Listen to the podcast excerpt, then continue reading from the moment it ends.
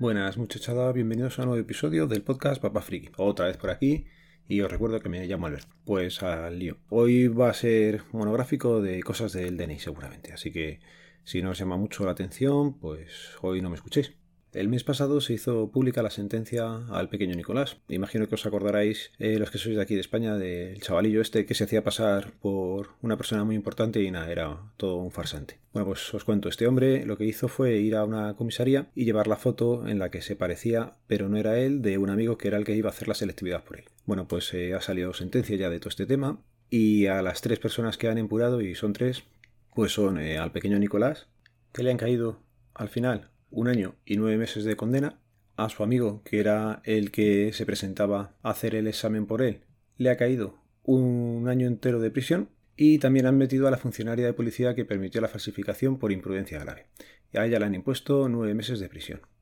Los jueces no han considerado probado que la funcionaria de policía se percatara de que la foto no era el pequeño Nicolás, pese a que se hallaba en condiciones de haberlo podido hacer prestando una mínima atención. Ahora veis lo importante que es eh, cuando pedimos una foto actual.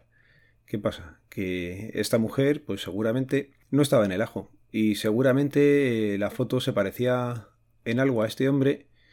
Y como vas con las prisas, pues estas cosas pueden ocurrir. Con lo cual, cuando os pidan una foto, recordar que siempre es eh, porque hay dudas o porque la foto es muy antigua y, oye, la gente te lo dice de buenas maneras. Podríamos llegar, ser más bordes, tener Asperger de ese y decirte, mira, has envejecido, estás mucho más viejo, estás mucho más vieja, hazte una puta foto. Pero oye, las formas son las formas y... Aquí en este caso, pues no justificar a la compañera, ya digo, porque nos podía haber pasado a cualquiera. Este hombre va a cualquier otra comisaría. Seguramente le suelta la foto y tendrías que haber tenido, pues depende de las circunstancias que estén, cómo esté la sala, cómo esté todo en ese día, se te puede pasar una foto o no. Recordar también que se pasó la foto con el palillo en la boca y salió también en todos los medios. Pues es lo mismo. Ese hombre, el funcionario que lo hizo, seguramente no quería salir en las noticias por haber tenido un fallo en su trabajo, pero oye, pues son estas cosas que cuando os pidan una foto o os revisen la documentación y os digan que está mal, no montéis en cólera y pensar que aquí también nos jugamos una parte. Y en este caso a la compañera le han caído nueve meses.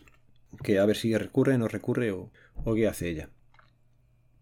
Os cuento por ejemplo, el otro día. Me acabaron poniendo una reclamación.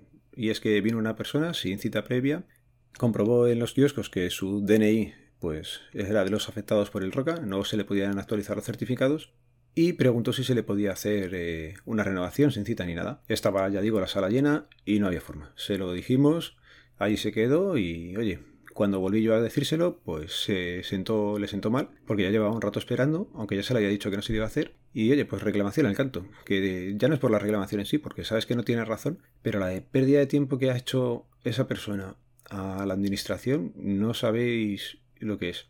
Básicamente, yo he tenido que hacer escrito, mi jefe va a tener que hacer escrito y al final se está liando la cosa y ahí todo el mundo va a tener que hacer escritos. Así que una chorrada.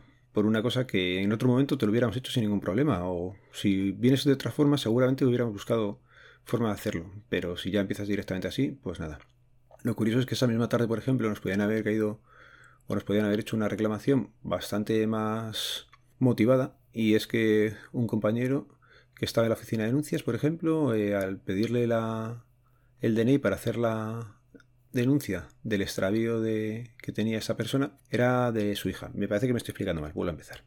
Vale, vino una persona con su hija a renovarle el DNI por extravío. Tenía que hacer la denuncia, que no lo sabía. Cuando se fue a poner la denuncia, el compañero le pidió el DNI. Esta persona entendía que era el suyo, no el de su hija, y al final denunciaron el DNI del padre en lugar del de la hija. ¿Qué pasa? Recordar que un DNI denunciado hay que expedir uno nuevo, sí o sí. Pues claro, este hombre decía, ¿y por qué tengo que pagar yo ahora 12 euros por un extravío? Pero bueno, él los pagaba. Era la mujer la que no había estado allí y llegó un poco más tarde, la que estaba empeñada en poner una reclamación con todo el derecho del mundo y con toda la razón del mundo. Pero bueno, al final no la pusieron. Pues son estas cosas que la misma tarde tienes los contrastes de decir, y la otra me ha puesto una reclamación por una tontería que no tiene motivo, y este hombre que teniendo un motivo de peso no la pone. Pues no sé, son cosas que te, cuestan asimilar, pero bueno. Tenía por aquí también apuntado que vino una familia numerosa que se había pasado el libro de, familia completo, macho. Era una familia numerosa eh, extranjera con siete hijos. Luego dicen que, no vienen a, a repoblar España, madre mía.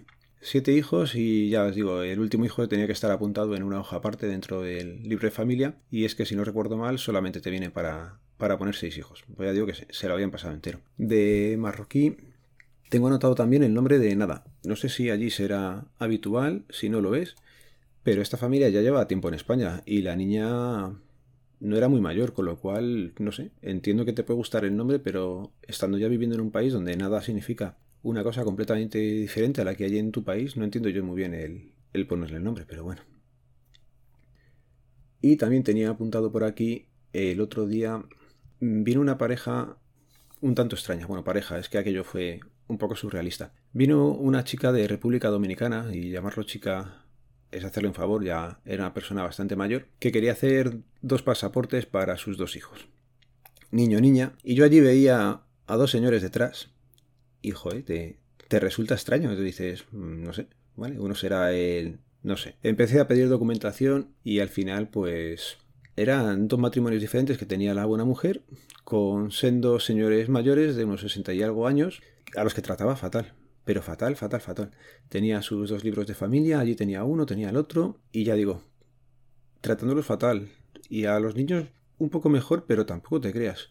Así que nada, con dos niños era familia numerosa, lógicamente, porque no se había casado con ninguno de los dos. Los tenía con su libro de familia cada uno y había pedido la tarjeta de familia numerosa. ¿Que le corresponderá? Sí, pero para mí, en este caso, un poco de fraude de ley, pero bueno. Y para ir terminando y dejando buen sabor de boca, para que veáis que los funcionarios a veces sí hacemos cosas que escapan de nuestro control o de lo que se nos sería exigible. Y os cuento, el otro día vino lo mismo. Una pareja, se lo tenía que hacer el DNI y ella, y eran justo a 10 minutos de cerrar la oficina. Problema, pues venía sin dinero. Lo que a lo mejor en otro momento hubiera sido directamente, mira, vete y pide cita en otro momento, pues eh, resultó que se lo dije yo. mira, te pongo yo los 12 euros, no tengo prisa, manda a tu chico a, por el dinero, que puedo cerrar la oficina tranquilamente a la hora y me espero yo luego contigo fuera y, os lo trae. Lógicamente el DNI me lo quedaba yo hasta que ella me diera el dinero y se lo entregaba. Que no había problema, el marido había ido, lo que pasa que en otro momento pues hubiera sido que llegaban fuera de horario y no se lo habría hecho. Pues oye, hay veces que, que hacemos cosas que no deberíamos de hacer. En este caso, por ejemplo, también no deberíamos de haberlo hecho. Eso crea un precedente y luego el otro día viene alguien familiar de ella y te dice que por qué a su amiga sí o prima o familia y luego a ella no hacemos la excepción. Pero bueno, para que veáis lo complicado que es el trato al público con... Y recordar siempre que tratáis con personas, que al otro lado del mostrador, en este caso, también hay una persona. Pasa lo mismo en cualquier sitio, no sé. Yo entiendo que tú tienes un problema Muchas veces el problema os lo creáis vosotros solos. Eh, en este caso, muchas veces viene gente que tiene el DNI caducado de 2, 3, 4 años. Y ahora que llega el verano y quieres hacer un viaje y te das cuenta de que está caducado. Tío, has tenido tiempo. ¿Vale? Y si vienes eh, de unas malas maneras, pues tu problema no me lo vas a acabar pasando a mí. Yo ya tengo los míos, así que seguramente si llegas a cualquier sitio con buena educación conseguirás más que exigiendo y pidiendo cosas que a lo mejor tú piensas que tienes eh, razón, pero no es así. Y nada, lo voy a ir dejando por aquí. Si queréis dejar comentarios, sabéis, en las notas del programa quedan los métodos de contacto. Recordaros que este podcast pertenece a la red de sospechosos habituales. El Wintable de momento está parado todo el verano. Y si queréis escuchar el resto de podcast, ya sabéis, suscribiros al feed feedpress.me barra sospechosos habituales. Venga, un saludo, nos vemos, nos leemos, nos escuchamos. Adiós.